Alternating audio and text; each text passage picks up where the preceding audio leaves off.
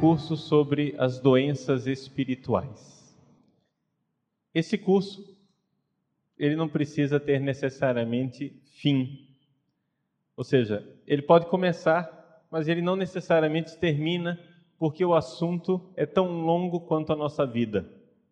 Nós vivemos a nossa batalha espiritual, a doença na qual nós nos encontramos, ela jamais é curada plenamente, a não ser na ressurreição.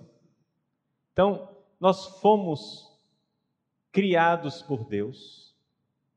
Deus nos criou bons. Essa é a primeira notícia que nós precisamos ter. Nós somos bons, fundamentalmente bons. Fomos criados por Deus para ser a sua imagem e semelhança. Isso é extraordinário. Só que, apesar desta bondade fundamental, dessa bondade que a gente poderia usar uma palavra difícil, ontológica, essa verdade que está no nosso ser, nós estamos mal, nós estamos doentes. Então, aqui é o grande problema que nós temos que enfrentar na nossa vida. Fomos criados por Deus, mas, embora sejamos fundamentalmente bons, temos uma tendência para o pecado. O pecado nos puxa como se fosse uma lei da gravidade. Isto a gente pode dizer, padre, é uma visão muito pessimista. Para que dizer que nós estamos doentes, essa visão de doença? A gente não pode, talvez, ter uma visão mais otimista do homem? Mas, infelizmente, o que é que a gente tem que fazer? Nós temos que ser realistas, temos que constatar o fato que, de fato, existe em nós uma tendência para o pecado. Até nas menores crianças, que não chegaram nem aos sete anos de idade, a gente vê que existe uma tendência egoísta. É impressionante.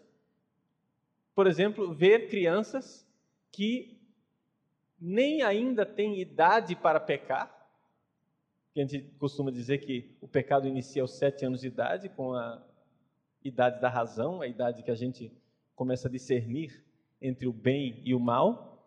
Nem a criança ainda tem idade para pecar e ela já tem tendência para o pecado, um egoísmo briga com os irmãozinhos, né? quebra o brinquedo na cabeça do outro, né? é meu, e já puxa.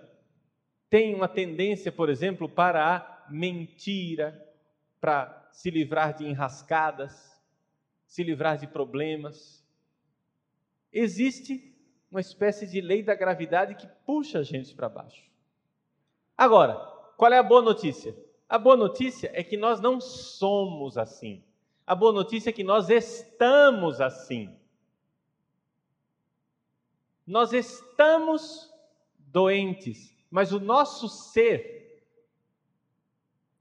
é profundamente sadio. Então, embora seja uma luta, embora seja difícil, aqui a bondade, a virtude, tem uma vantagem enorme. Número um, porque Deus está do nosso lado. Número dois, porque esta é a nossa natureza. Nós fomos feitos para o bem, ninguém foi feito para o mal. Deus não criou ninguém para maldade. Deus não criou nem o demônio para maldade. Nem Satanás foi criado para maldade. Até Satanás foi criado para ser bom. E se ele é mal, é mal porque quer ser mal. Mas nós temos que reconhecer que existe essa tendência para o mal. É uma má notícia, nós gostaríamos que fosse diferente, nós gostaríamos que as pessoas fossem todas boas, nós gostaríamos que as pessoas todas tivessem não é, uma felicidade tranquila, uma tendência para o amor, para a generosidade, para a fraternidade, para a partilha mas infelizmente não é assim. O homem moderno é às vezes um pouco ingênuo com relação a isso. Nós ouvimos muitas vezes algumas pessoas dizerem que a maldade existe nas pessoas simplesmente porque as pessoas não foram educadas. Vocês certamente já ouviram isso. Quando houve, na época em que estávamos em campanha eleitoral e houve uma, aquela crise em São Paulo do PCC, o pessoal queimando ônibus com gente dentro, né? tiroteios, reféns, um negócio de louco. Um dos candidatos à presidência da República, cujo nome eu não gostaria de lembrar, mas vocês podem bem imaginar, ele disse que isso tudo era falta de educação. A solução era estar na escola, na educação. Se você educar, está tudo resolvido. Então, os bandidos do PCC, coitadinhos, não é? São assim porque não foram à escola. Agora, isso é de uma ingenuidade imensa. Por que, é que eu digo ingenuidade? Porque, vejam, eu estou há 11 anos trabalhando no seminário. Há 11 anos eu sou reitor do seminário de Cuiabá. E eu vejo esses rapazes que são selecionados, portanto, eu não estou falando de rapazes que eu encontrei na rua, mas rapazes que têm uma história de vocação, que querem servir a Deus, que têm conhecimento de Deus, que estão 24 horas por dia dentro do seminário, sendo orientados, sendo evangelizados, sendo educados, portanto, que tem um tratamento de elite, nós poderíamos dizer. Eu vejo nesses rapazes e em mim, que sou padre, uma tendência para o pecado. Pessoal que é consagrado, né? reconhece isso também em si. Eu sou consagrado, mas tem uma tendência para o pecado. Se eu cochilar, o cachimbo cai. A gente tende a praticar o mal. E não é questão de educação. Você pode dar uma educação de elite, e, no entanto, a tendência para o pecado está lá. Então, nós temos que aprender antes de ouvir a boa notícia do Evangelho, nós precisamos receber uma má notícia. A má notícia é essa: estamos marcados pelo pecado. Nós não somos pecado, nós somos bons, mas estamos mal, estamos doentes, estamos feridos. E a nossa ferida faz com que a gente perca a noção das coisas. Pois bem, este curso parte desse pressuposto. Parte do pressuposto de que existe uma má notícia, eu estou doente, e existe uma boa notícia, a doença tem cura, eu posso lutar contra ela. Eu fui feito para amar deixado a mim mesmo, eu não aprenderei a amar, porque tem uma lei da gravidade que me puxa para o egoísmo. Mas a graça de Deus, que está presente em todo ser humano, puxa na direção contrária. Quantas e quantas vezes nós vemos fenômenos extraordinários de pessoas que tinham tudo para serem más e terminam sendo boas, bondosas, caridosas, tiveram todos os tipos de mau exemplo, tiveram tipos de educação que não, não combinam, mas porque existe essa tendência para o bem, as pessoas vão. Então, o nosso curso parte disto. Qual foi a primeira consequência do pecado original? Qual é, digamos assim, a mãe todas as doenças? A mãe de todas as doenças tem um nome.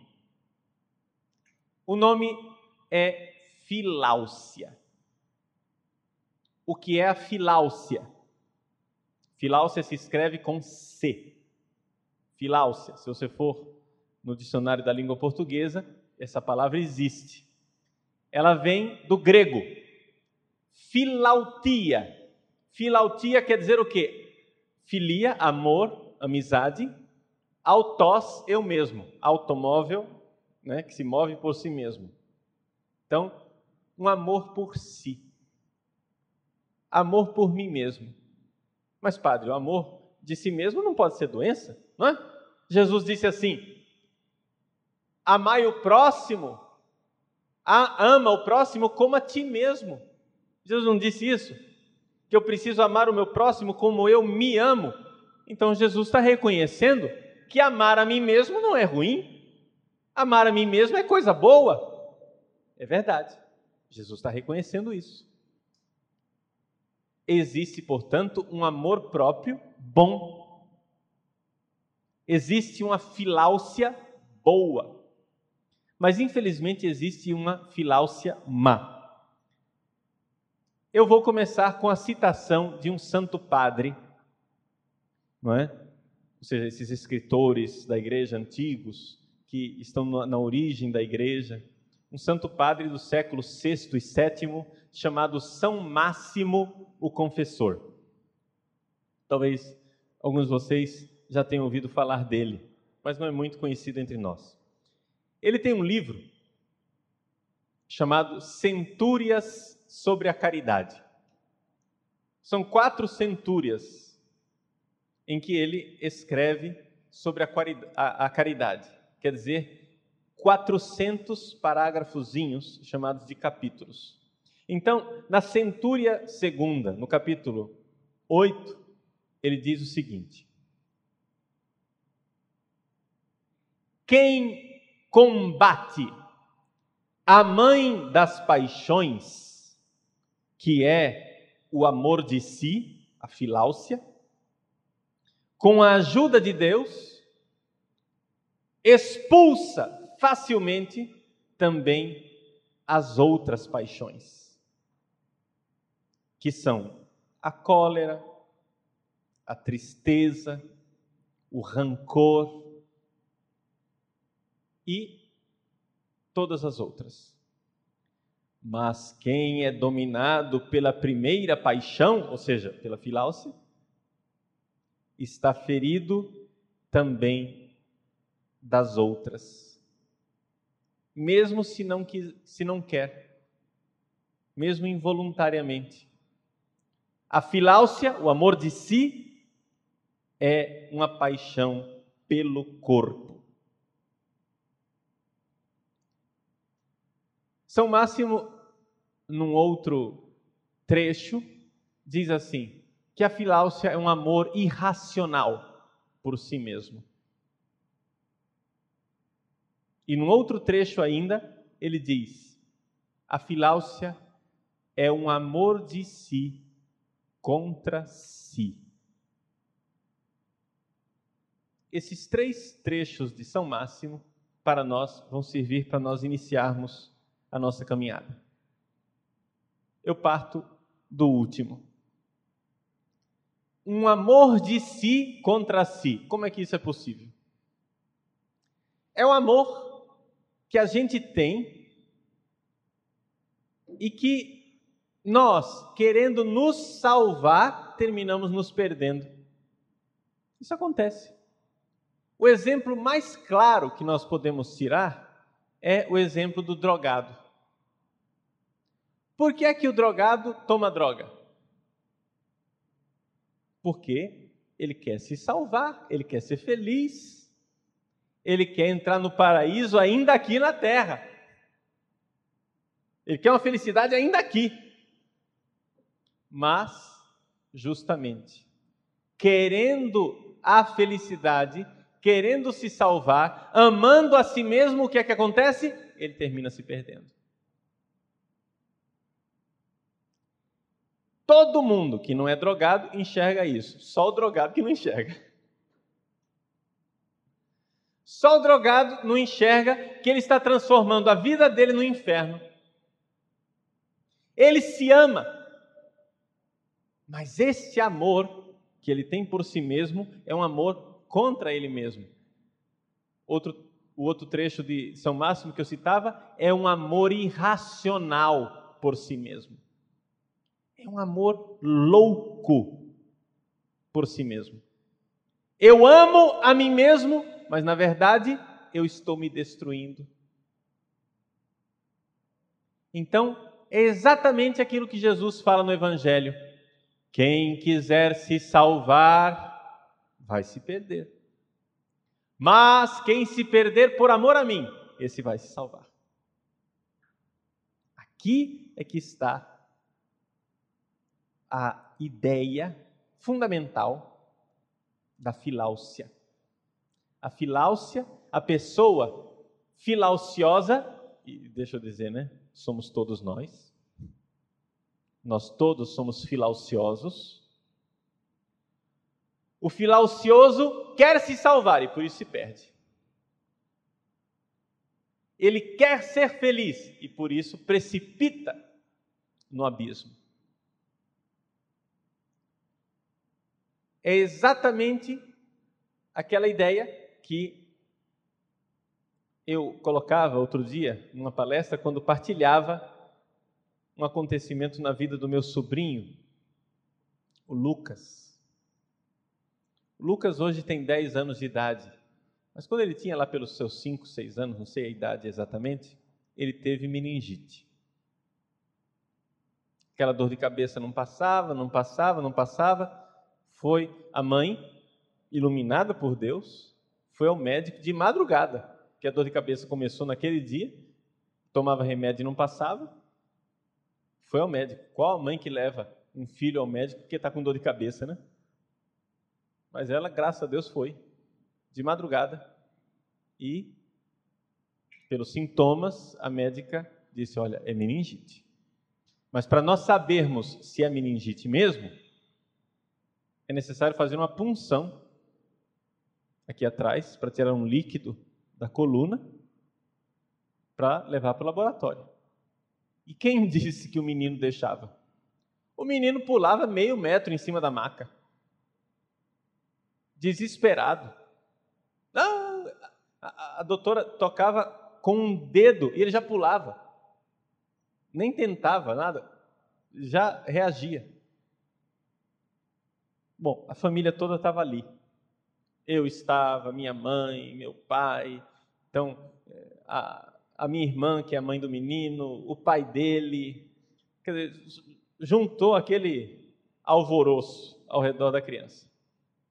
A médica, vendo aquilo tudo, chegou e disse: Olha, Lucas, você vai escolher uma pessoa para ficar aqui. Quem que você escolhe? Mamãe! Tá, tudo bem, escolheu. Mamãe vai ficar aqui. Muito bem. Nós todos saímos a contragosto. Entraram os enfermeiros para segurar o Lucas.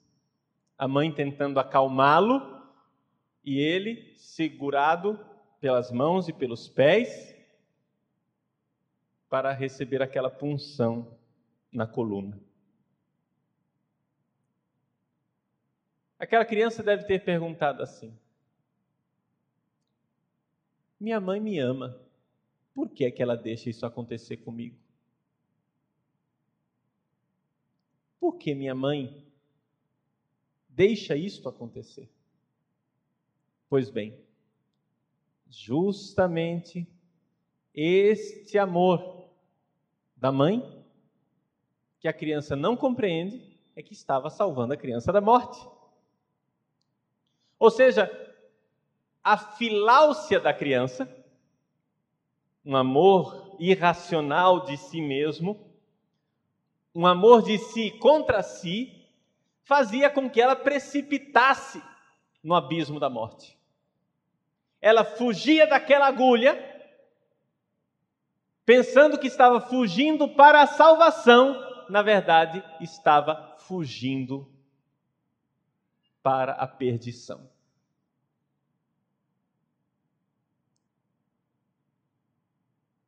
Essa criança é o retrato de todos nós. Quando Jesus nos pede para abraçarmos a cruz e segui-lo, ele não está propondo um caminho, um itinerário de dor, de masoquismo. Jesus está propondo um caminho de salvação. Jesus está dizendo: abrace a agulha Aceite a punção na coluna, não é agradável, mas é a sua salvação, porque se você fugir da cruz, você está precipitando numa desgraça ainda maior. Nós cristãos não somos masoquistas. Quem que gosta de sofrer? Você gosta de sofrer? Eu não gosto. Ninguém gosta de sofrer. Mas justamente porque não queremos sofrer, nós precisamos estar atentos. Por quê? Porque o pecado original colocou em nós uma tendência filauciosa de autossalvação, de fuga da cruz. Mas nós nascemos para amar. Deus nos pôs nesse mundo aqui para amar. E o que é o amor? Nós não sabíamos o que era o amor. Nós não fazíamos ideia do que era o amor. Todo mundo falava de amor, todo mundo dizia, cantava o amor. Os poetas, desde todos os séculos, cantam o amor, mas nós não sabíamos o que era o amor até que Jesus manifestou o amor na cruz. Foi Ele, na cruz, quem revelou o que é o amor. Foi Ele quem revelou o que é amar. Nós nascemos para isso. Se nós fugimos da cruz, estamos fugindo da nossa própria natureza. Estamos fugindo da nossa única realização, estamos fugindo de nossa única felicidade. Mas em nós tem o pecado original, tem a lei egoísta da filáusia. Qual é a lei egoísta da filáusia? São Máximo, novamente, que é o grande doutor que nos ensina as questões sobre a filáusia, São Máximo nos diz assim: a lei básica da filáusia é esta: foge da dor, busca o prazer. Foge da dor, busca o prazer. Foge da dor, busca o prazer. Problema Prazer não é felicidade.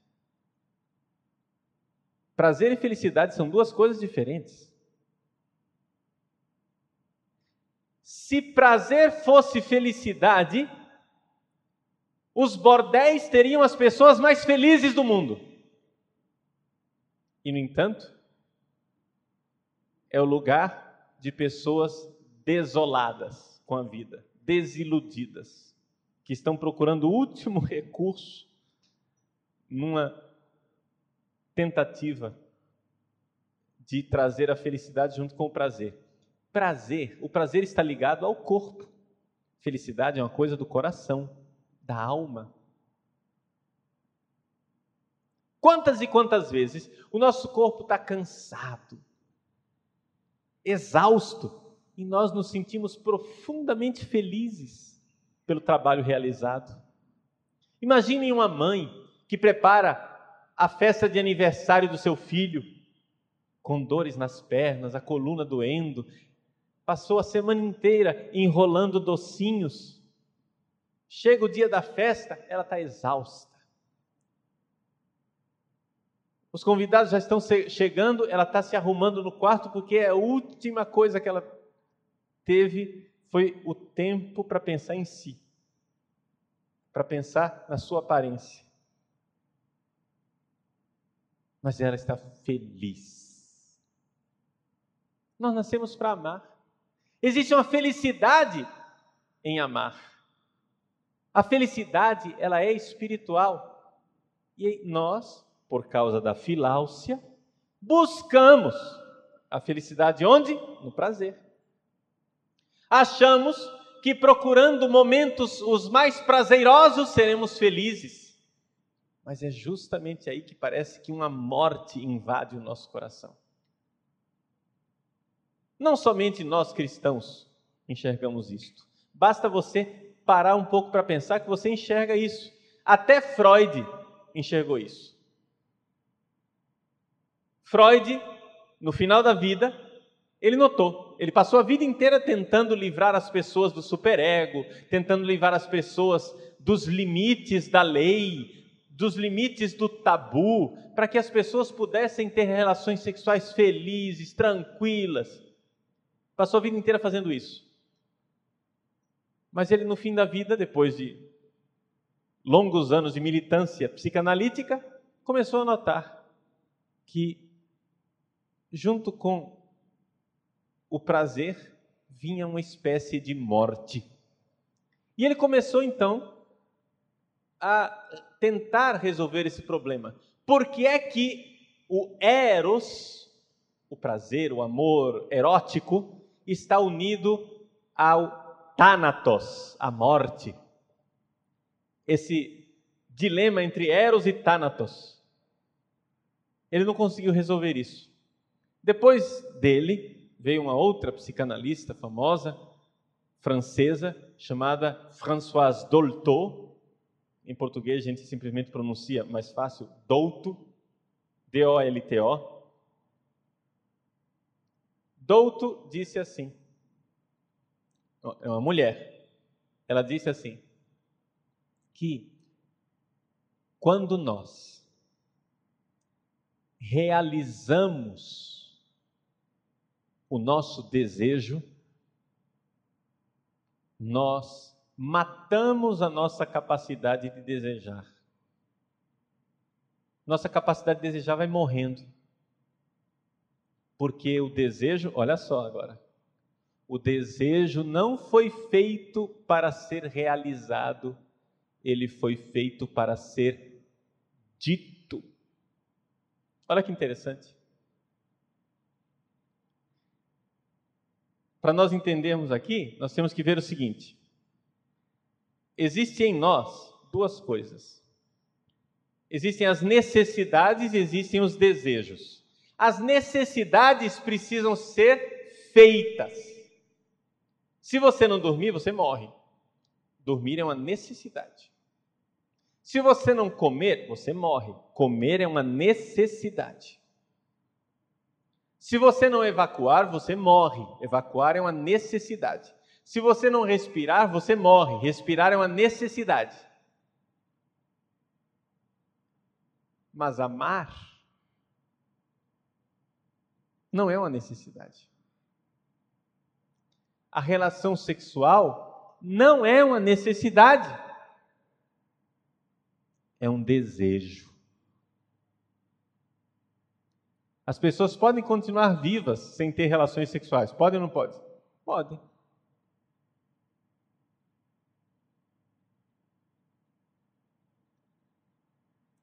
E o que então que eu devo fazer? É necessário dizer. Ou seja, as relações, uma relação sexual, onde são simplesmente dois egoísmos, eu uso você e você me usa, né? Dois egoísmos. Essa relação sexual, psicologicamente e espiritualmente, ela não é sadia. Por quê?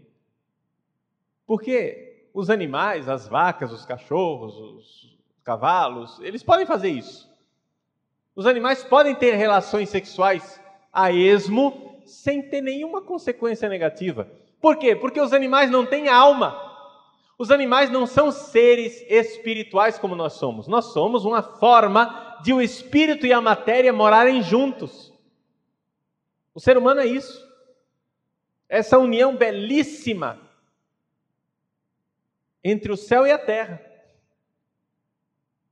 Nós somos um pedaço de céu morando com um pedaço da terra.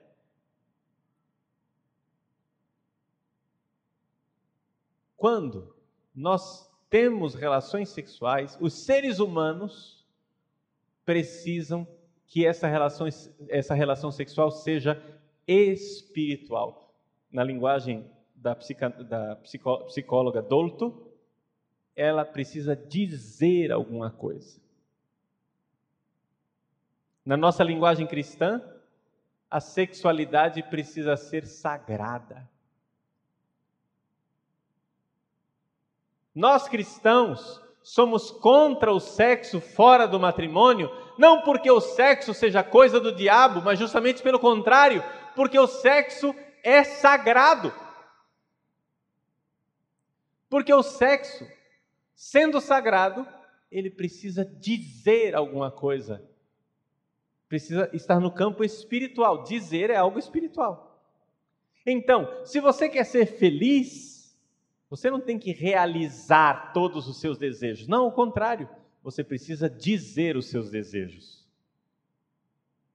Vou dar exemplos.